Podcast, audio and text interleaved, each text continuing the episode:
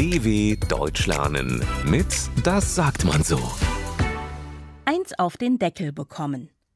Der Angestellte vom Chef, das Kind von seinen Eltern, der Schüler vom Lehrer. Sie alle können schon mal eins auf den Hut, also den Deckel bekommen. Zwar nicht im wörtlichen Sinne, aber unangenehm ist es trotzdem. Kilian und Finn wissen genau, was sie später einmal werden wollen: Profifußballer. Deswegen üben sie jeden Tag im Hof und schießen gegen die Hauswand. Ihre Mutter hat ihnen zwar schon oft gesagt, dass sie das nicht tun sollen, aber Fußball ist den beiden wichtiger. Und dann passiert es. Finn passt nicht auf und schießt den Ball zu hoch. Er fliegt gegen das Fenster und die Scheibe geht kaputt. Finns Mutter läuft heraus. Finn, komm sofort her, ruft sie. Finn gehorcht und geht ins Haus. Kilian wartet draußen. Nach einer halben Stunde kommt Finn wieder heraus.